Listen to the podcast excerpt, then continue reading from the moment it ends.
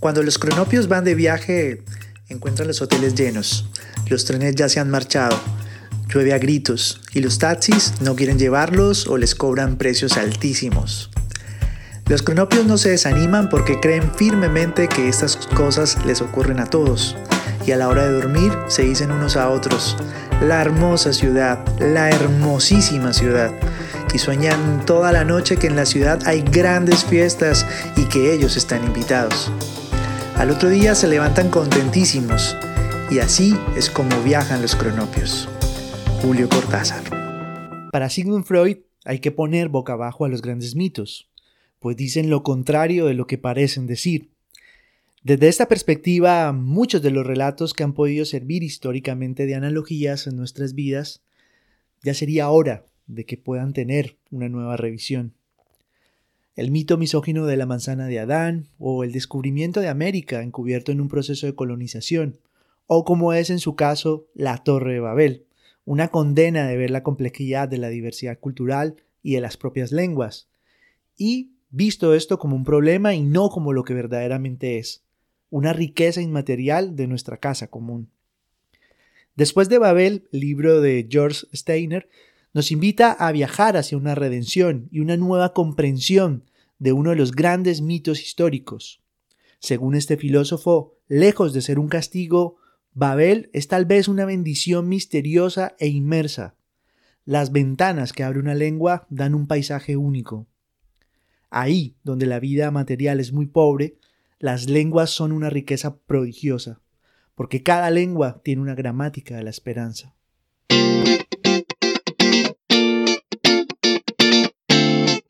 Bienvenidos y bienvenidas todos y todas a Cronopia Podcasts. Hoy estamos aquí, seguimos en el barrio San Francisco, en el corazón intercultural de Bilbao, y seguimos viajando a través de estos relatos de personas que nos llevan a sensaciones, a descubrir eh, nuevos lugares, nuevos parajes. Hoy estamos con un invitado muy especial, él es Iván Iparraguirre un compañero, amigo, yo diría también líder social, comunitario, una persona que ha traído el teatro eh, comunitario aquí al País Vasco y ha integrado una forma de viajar también a través de él. Con él recorreremos parte de su vida itinerante a través del arte, a través de todo lo que ha dado de sí este conocimiento y esta profundidad sobre lo que conlleva eh, generar relaciones comunitarias de transformación social a través del arte, a través de la vida, a través de la comunión con las propias personas. Iván, eh, muchas gracias por aceptar esta invitación y construir con nosotros este relato viajero. Eh, gracias Juan, un saludo a Cronopia Podcast y gracias por la invitación. Y parto agradeciendo tus palabras, eh, me, siento, muy halagado. Eh, ¿Cómo inicia todo este viaje a través del teatro comunitario? Cuéntanos el lugar, cuéntanos edades, momento vital, ¿cómo inició todo este viaje? Pues me tengo que remontar a Lima, Perú. Yo soy peruano, soy de Lima. Y en los años 80, pues ya unos años tengo, eh, había mucha efervescencia política, mucha efervescencia social y evidentemente pues mucha efervescencia artística. Que para mi bien, para mi alegría y felicidad, se fusionaron. Eh, en ese entonces, eh, el arte, si no, si no tenía un, componente social fuerte, no servía de nada. Era básicamente un objeto de lujo. Y este, somos muchos los de mi generación, de allí, de Sudamérica, que eh, pues trabajamos, decidimos trabajar el arte con lo social. Y es ahí donde, evidentemente, pues eh, eran épocas muy, muy convulsas ahí en Perú, estaba, eh, qué sé yo, el terrorismo, eh, en Latinoamérica las dictaduras, la persecución, y este, muchos nos hicimos eco de todo ello, un poco como para poner nuestra palabra como pueblo, como artistas, como generación, más que nada, ¿no? Y, y siempre, pues lo que tiene el arte principalmente, bueno, como cualquier otra, otra profesión, es que los puentes se tienden solos. O sea, teatro hay en todos lados, problemas sociales hay en todos lados, eh, artistas que quieren trabajar en conjunto hay en todos lados, eh, universos eh, sociales con el cual podamos trabajar hay en todos lados. Qué sé yo, me refiero pues a proletarios en ese entonces, mineros en ese entonces, gente que vivía una forma de exclusión de esos años, básicamente, ¿no? Porque todavía la globalización estaba recién incipiente, naciendo, pero en esos años, pues, nos íbamos a trabajar un poco a los campos, a las universidades, un para, para despertar esas conciencias que, que, estaban floreciendo en ese momento. Iván, eh, bueno, estábamos contextualizando parte de tu vida, parte de lo que tú eres. Obviamente hay un proceso vital muy importante que, que sigue que, es el Iván, una persona que viajera también. Y yo lo quiero también poner en común porque por Cronopia han pasado personas latinoamericanas. Yo también formo parte de esas generaciones que vemos que hemos querido construir una identidad itinerante, hemos querido conocernos a nosotros mismos también, saliendo, viajando y conociendo. ¿Qué tipo de viajes te ha aportado el propio teatro? ¿Y cómo comienza esa búsqueda a través del viaje, eh, esa búsqueda en construcción y de creación artística? Sí, eh, bueno, un poco al tenor de lo que te decía antes, era buscando formas, qué sé yo, no sé, nos íbamos a, Uruguay a conocer la escuela de Atahualpa del Chopo, o, nos íbamos este, a Santiago de Chile a conocer las experiencias de Víctor Jara, o las que había, el legado que nos había dejado eh, a Colombia, pues con, en este momento no me acuerdo el grupo de teatro, eh, pero famosísimo, estuvimos en Brasil, o sea, era, era como una búsqueda constante. Entonces, el motivo del viaje nunca era el turismo, eso sí que quede claro, siempre era conocer experiencias teatrales, o compañeros, formas de dirigir, formas de trabajar, eh, formas de, búsqueda. pues, o sea, era, era, impresionante porque te, te encontrabas pues de que en la Patagonia se hacía teatro del mejor, te encontrabas que en, que en la frontera, en la triple frontera con Uruguay, Argentina y, Paraguay, se hacía un teatro potentísimo, en Misiones, en Brasil, eh, pues con todo Boal, con, era muy potente, muy potente. Eh, y es así como comenzamos a, movernos un poco, porque también recibíamos gente en, Lima eh, pues estaban los, viejos maestros, los Yoscani, Cuatro Tablas, Jaguar, eh, donde también habían tenido prácticas impresionantes, grupos de trabajo de 20, 25 años trabajando juntos, impresionante. Eh, entonces poco a poco se fue haciendo como una especie de ruta. Y entonces, por ejemplo, si yo hacía un montaje, armaba una, una pieza en Lima, me iba, te llamaba a ti, oye Juan, ¿sabes qué? Voy a, a, Bogotá, pues vente para aquí que, armamos algo. Oye, ¿sabes qué? Voy para Santiago, vente para aquí que armamos algo. Y entonces comenzaron a hacer rutas. Entonces intercambiamos mucho, viajábamos mucho, siempre en Latinoamérica, siempre en esa búsqueda. Eh, hasta muchas veces, eh, bueno, eh, cuando, cuando ya salí de Perú y me quedé por ahí, armábamos tropas de 10, 12, 15 compañías de teatro que viajábamos itinerando por esta ruta sudamericana. Era impresionante. Fletábamos buses, viajábamos más de 100 personas juntos para mostrar nuestro trabajo y cada uno de su procedencia. Que de pronto yo empezaba mi gira, pero tú, tú la estabas terminando. Entonces era que nos íbamos subiendo al carro, nos íbamos bajando. Era muy, muy, muy interesante. Y de hecho, pues hay una ruta interesante. Bueno, estoy hablando del teatro comunitario, del teatro social. ¿eh? Evidentemente, eh, el teatro comercial también tiene su ruta, ¿no? Y está bien, pero pues te hablo de esta otra ruta que es más, más vernacular, más auténtica, más honesta, si se quiere decir. Eh, en yo la llamaría más mía. Bueno, Iván, eh, cuéntanos de todas estas experiencias. Imagino que habrán unas que recuerdes de forma especial. Habrá algún viaje, habrá algún encuentro, ¿Habrá algún escenario, un encuentro con las personas espectadoras que tú digas, siempre tengo esto como un precedente de algo que inició un nuevo proceso en tu vida, no solo artística, sino también personal?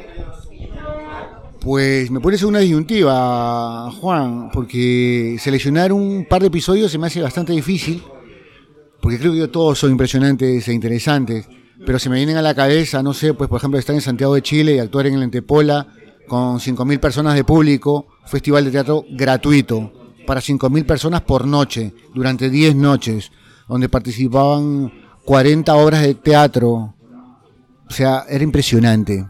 O se me viene a la cabeza de haber compartido con Liber Forti, un anarquista eh, boliviano, compañero de Ernesto Guevara, allá en Cochabamba, donde pues nos dice el teatro tiene que seguir, este es un teatrero que trabajaba mucho con la marginalidad del campo, con los agricultores. eh, se me viene a la cabeza este, haber tenido sesiones de trabajo eh, pues exhaustas, extensivas, de 10, 12 horas, para que venga el director y nos dijera, bueno, ahora empezamos a crear. Se me viene a la cabeza eh, haber conocido experiencias que son inolvidables, envidiables, a directores, actrices, actores, formas de hacer teatro se me viene a la cabeza eh, el poder implementar un festival de teatro enorme, tocando puerta a puerta las casas para preguntarle si, podía alojar y o dar de comer a los actores que venían. Y me emociona saber la respuesta del público, recordarla, donde decía, a mí, tráeme un grupo de Colombia. Ya, pero el grupo de Colombia son cuatro. Los cuatro se vienen a casa a comer y a cenar y a dormir todos los días. Otra gente que tenía un poco más de recursos, no, a mí tráeme a 15. O había personas que decían, mira, ¿sabes qué? Yo les puedo invitar a tomar desayuno. Eh, se me vienen a la cabeza eh, giras incansables, o sea, pues eh, cargando los bártulos de esquina a esquina, porque no teníamos cómo llevarlos, donde así nos venía gente de la calle y nos ayudaba, porque se había dado cuenta que éramos eh, a los artistas.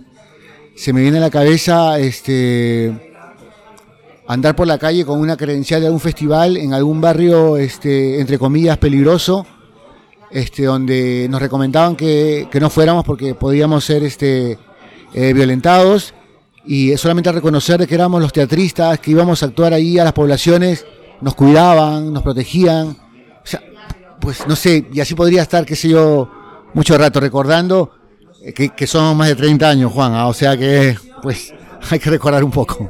Bueno, ponemos en contexto, estamos en una cafetería, bar aquí en el barrio San Francisco, en la calle 2 de Mayo. Ustedes escucharán también los platos, los vasos, la gente conversando, encontrándose. Eh, una mañana de octubre con frío, con lluvia, pero yo creo que es el escenario perfecto para de, lo cotidiano un poco abrazar este relato que yo creo que nos está llevando a recrear momentos vitales de una persona que ha vivido con y dentro del propio arte.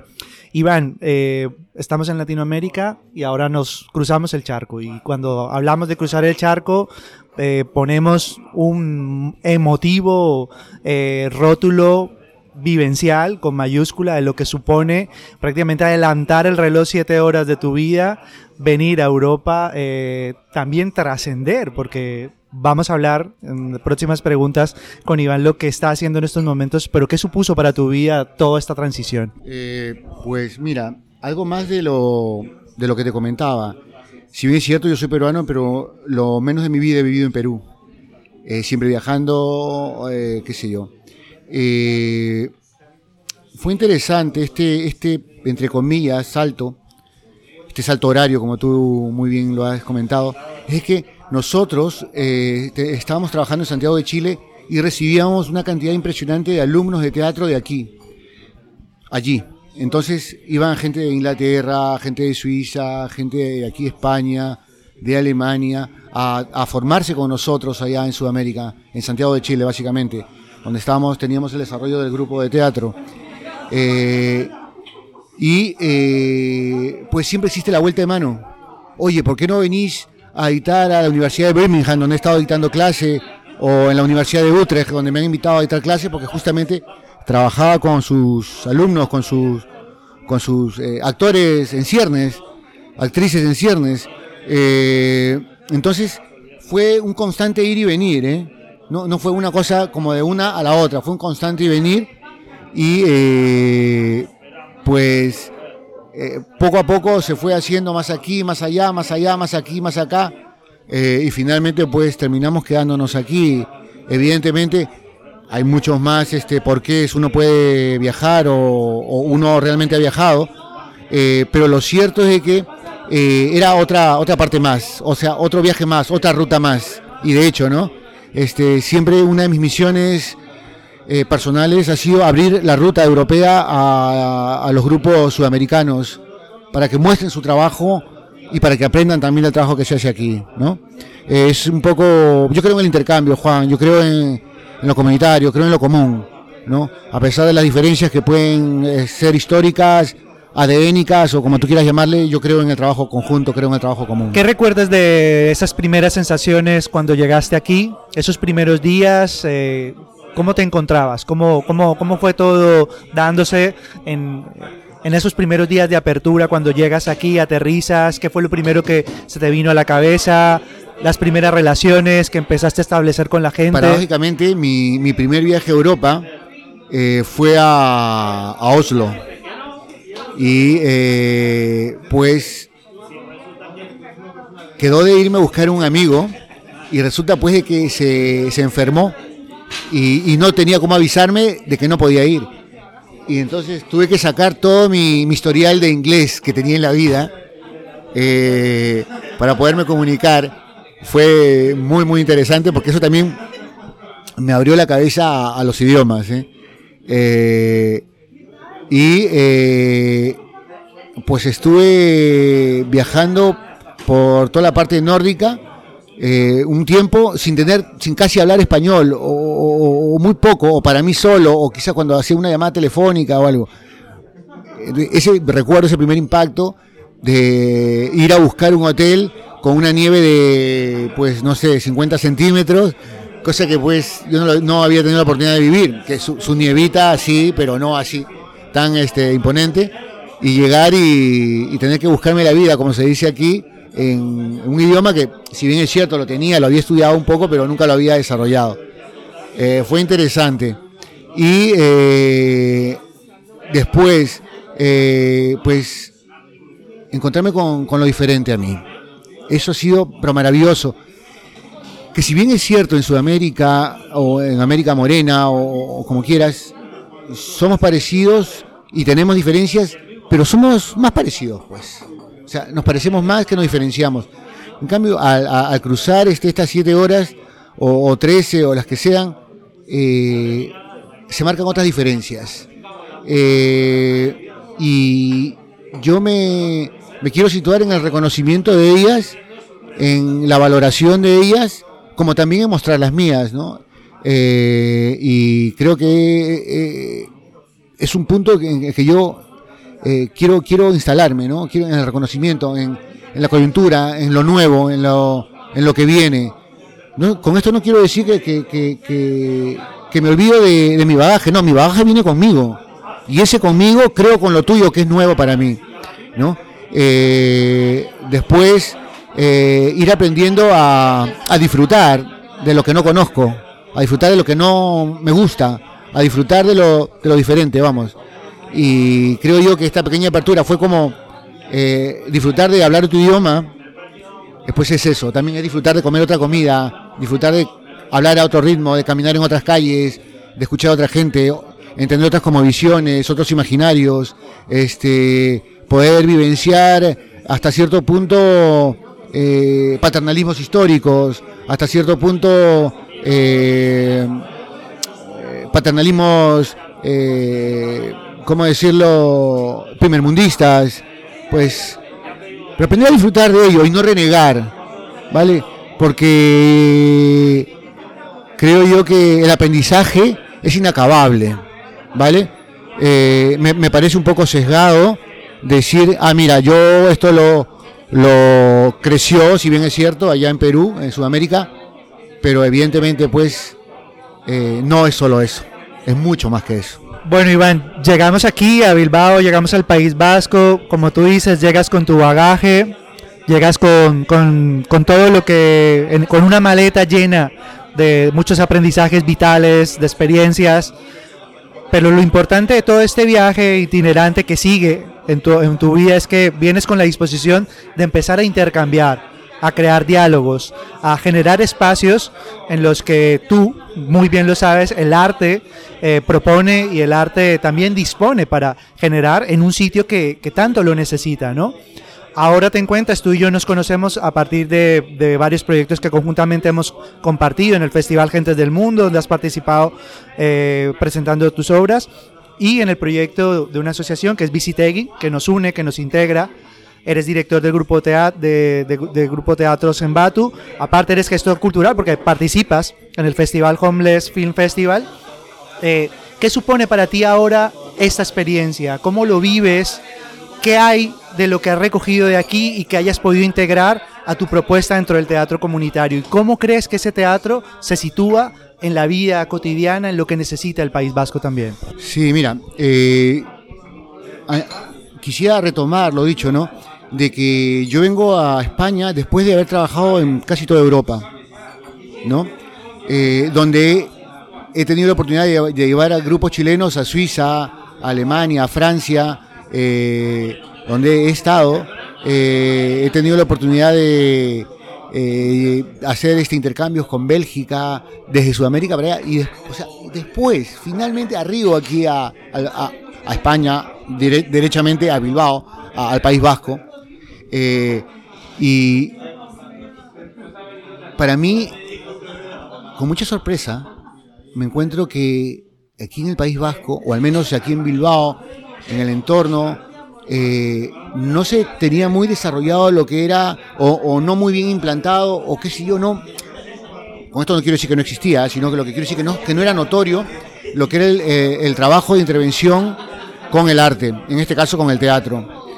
Eh, y es ahí donde para mí es maravilloso poder tener esta integración de oportunidad, esta integración, decir, si no hay, pues hay que hacer. Eh, y, me, quiero referir al teatro comunitario, trabajar con personas con, homeless, trabajar con personas presas, trabajar con eh, personas que han sufrido violencia, personas que eh, en exclusión, viven en la calle, junkies, esquizofrénicos, vamos, todas las personas que tienen una etiqueta y todas las personas con las cuales muchas eh, tememos, desconocemos por prejuicios o qué sé yo, no trabajar con ellas. En este caso hacer teatro, ¿eh? eh entonces, para mí se, se me brinda una posibilidad súper interesantísima y donde digo, pues si no hay, hay que hacer aquí. Y poco a poco, pues se ha ido abriendo las puertas y me encanta, ¿por qué? Porque voy conociendo experiencias nuevas y digo yo, pues ese es el aporte que tenía que hacer Bilbao al teatro comunitario, su desarrollo aquí. Y como repito, eh, con esto no quiero decir que no existía, lo que quiero decir es que era, era eh, minúsculo, pequeño, por aquí, por allá. Pero poco a poco va creciendo y no solamente con mi trabajo, sino con el trabajo de todas. Eh, vamos abriendo puertas, se van haciendo más cosas y de hecho, ¿no? Justamente, por ejemplo, estamos en esta quinta versión, como tú sabes, del Homeless Film Festival, donde a pesar de que se llama film, también hay teatro. Este, algún día esperemos cambiar el nombre a Homeless Theater Festival, pero bueno, esa es otra pelea. Eh, pero lo cierto es que poco a poco se van sumando otras experiencias o van preguntando otras experiencias locales. Y creo yo que ahí está la potencia, ahí está el crecimiento. Y ahí es donde se va a plasmar el real aporte de lo que podemos hacer entre todas y todos. ¿eh? Y, claro, eh, pues aquí Bilbao yo creo que es una pequeña caja de sorpresas, es pequeño, pero no deja de ser una caja de sorpresas, pues. Y eso realmente maravilla, al menos para mí. En este viaje vuelvo y sigo repitiendo, ya lo he dicho muchas veces, que sigue, que lo tienes latente, que está ahí eh, inmerso en, tu propia vida, en lo que estás haciendo, en lo que propones también. Iván, ¿cuáles crees que son los mayores aprendizajes que tienes hasta ahora eh, con esa maleta, con el bagaje, con el mundo del arte, con el teatro también como, como una misión dentro de tu vida? Ahora mismo, en tu presente, con todo este escenario que estamos viviendo también, con una pandemia, con una crisis de movilidad, eh, nosotros que trabajamos con personas en situación de exclusión social, viendo también su vida eh, latente y, dentro de una amenaza también, digamos, eh, sobre lo que es el propio sistema y cómo de alguna manera interfiere en la vida de las personas que se encuentran más vulnerables. ¿Cuáles son los mayores aprendizajes que tú tienes ahora y los retos también que tienes dentro de tu propuesta y lo que estás haciendo? mira Juan, lo primero que se me ha venido a la cabeza después de escucharte es este darme cuenta de lo privilegiado que soy. ¿No? Eh, que cuento con una serie de privilegios que en definitiva eh, me hacen hasta cierto punto cuestionarme. Eh, a pesar de que hemos tenido una inmovilidad, pues hemos podido movilizarnos, ¿no? A pesar de de ser este una persona inmigrante, o sea, nunca me ha ido mal, siempre he tenido trabajo, trabajo en el teatro. Eh, me dice, Iván, o sea, lo dices muy rápido, que cualquiera no vive del teatro. Ya, pero también debo decir que no me, no me he rasgado las vestiduras, simplemente lo he hecho. Evidentemente, eh, eso también me hace entender de que pues, en el momento que decidí ser artista, hacer teatro, también decidí una forma de vida, una forma de entender. Y yo creo que uno de los más grandes aprendizajes que va muy estrechamente relacionado con esto de los privilegios es eh, que el mayor beneficiado he sido yo, Juan. Eh, después de trabajar con tanta diversidad de personas y ver sus, sus capacidades, sus posibilidades, sus oportunidades, eh, pues me lleva a mirar mi interior, mi persona, mi ser, mi coherencia, mi honestidad, mi autenticidad, me lleva a mirarme mis miserias, mis miedos, me lleva a mirarme mis pobrezas, mis pequeñeces. Eh, y al tener esta posibilidad o esta, este capricho o, este miedo, pues también me siento privilegiado. El poder hacer una mirada interior a mi persona y desde ahí ojalá a mi trabajo y desde ahí ojalá a, mi, a mi público, desde ahí ojalá al mundo y qué sé yo, ¿no? Eh, creo yo que ese es eh, el mayor aprendizaje que, estoy teniendo. Y justamente para mí, y esto yo lo, quisiera compartir de forma pública, aquí con Cronopia Podcast, que es, eh, en la medida que seamos valientes para abrir puertas de prejuicios, pues cambia la vida, Cambia la vida. en la medida que tengamos la, la, valentía, la, qué sé yo, se me viene a la cabeza estas palabras, pues, no, pero también tener la, coherencia, la honestidad de dejarnos de estereotipos, de ver, dejarnos de, pues, de tonteras que no aportan, en realidad no aportan. El otro día, mira lo que voy a decir, con esto voy a... Me van a matar muchos amigos y estoy seguro que tú posible también pues eh, si bien es cierto que crecimos creyendo en muchas utopías, pues las utopías son utopías, nada más.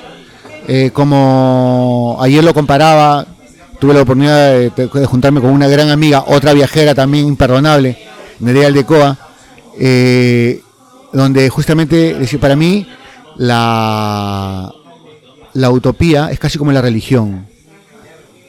Solamente tienes que creer sin alcanzarla pues yo no creo en religiones. Entonces también me atrevería a decir que no creo en utopías.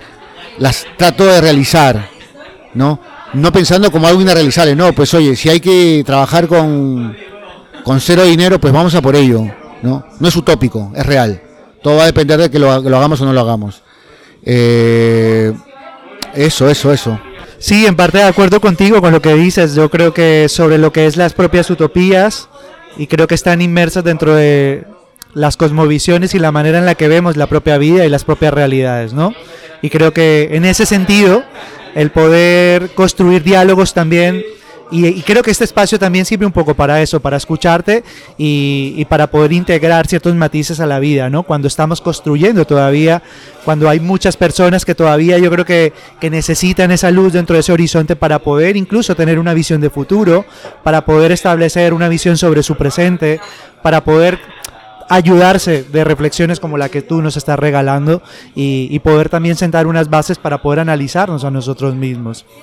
Y bueno, una pregunta retórica con la que vamos cerrando este diálogo que nos has regalado tan, tan rico, tan lleno de, tanta profundidad. Eh, ¿A dónde te gustaría realizar tu próximo viaje? Y pongo viaje en una palabra con mucha profundidad, como a donde tú quieras llevarla prácticamente. ¿A dónde te gustaría ir? ¿Cuál sería ese lugar? Eh, ¿Cuál sería el escenario, el momento? ¿Cómo también? Eh, mira, mi siguiente viaje lo quisiera hacer eh, dentro de una copa de vino, compartirla contigo y a través de, ti, Juan, y de Cronopia, eh, con todas las compañeras y compañeros que nos escuchan o que escucharán, eh, para que esta copa de vino eh, cobre otra significación. pues si esta copa de vino nos lleva a, a nuestros ancestros, pues ahí iré. Si esta copa de vino nos lleva a nuestras culturas, pues ahí he de ir. Si esta copa nos lleva a algún sentimiento, ahí quiero ir. Si esta copa de vino nos lleva a ser un poco mejor persona, Juan, pues ahí quisiera viajar. Gracias. Tal como nos lo representa Iván, en estos tiempos el arte, el teatro, tienen una función especial, y es que nos permite pasar de la confusión a la complejidad, y de ahí a formular nuevas preguntas, nuevos espacios, en donde viajar y compartir nuevas reflexiones. Gracias compañero por conducirnos de guía por este viaje, por derribar tantos muros y generar tantos encuentros. Iván y el grupo Zembatu se presentarán el día 18 de noviembre en el Vizcaya Aretoa de la ciudad de Bilbao en el marco del quinto Homeless Film Festival, un espacio creado por la Asociación Visitegui en donde el teatro y el cine juegan un papel fundamental en la sensibilización de la exclusión social. De esta manera llegamos al final de este episodio número 13 ya sabes, si tienes alguna duda o sugerencia o te gustaría compartir tu historia, escríbenos a cronopiapodcasts.gmail.com Y les dejamos con este fragmento para la vida. Sabía que existían los teatros y las piezas teatrales, pero nunca había imaginado que pudiera ser algo como lo que sus ojos estaban viendo en aquellos momentos. El calor, el humo de las lámparas, los soberbios trajes de época, los rostros pintados y por encima de todo, la emoción, la rabia, el amor apasionado, la envidia y el odio tan vivamente representados que el corazón le latía en el pecho con la misma emoción que hubiera sentido si todo aquello estuviera ocurriendo de verdad. Un lugar llamado libertad. Ken Follett. Viajeros y viajeras, nos volveremos a ver aquí en el siguiente capítulo de Cronopia Podcasts. Recuerda que tus testimonios, tus memorias, tus relatos de viaje estarán más que bienvenidos aquí en este espacio para compartir. De nuevo, muchas gracias por escucharnos. Nos seguiremos viendo en todas las plataformas de audio y en las redes sociales. Cronopia Podcasts. Hasta pronto.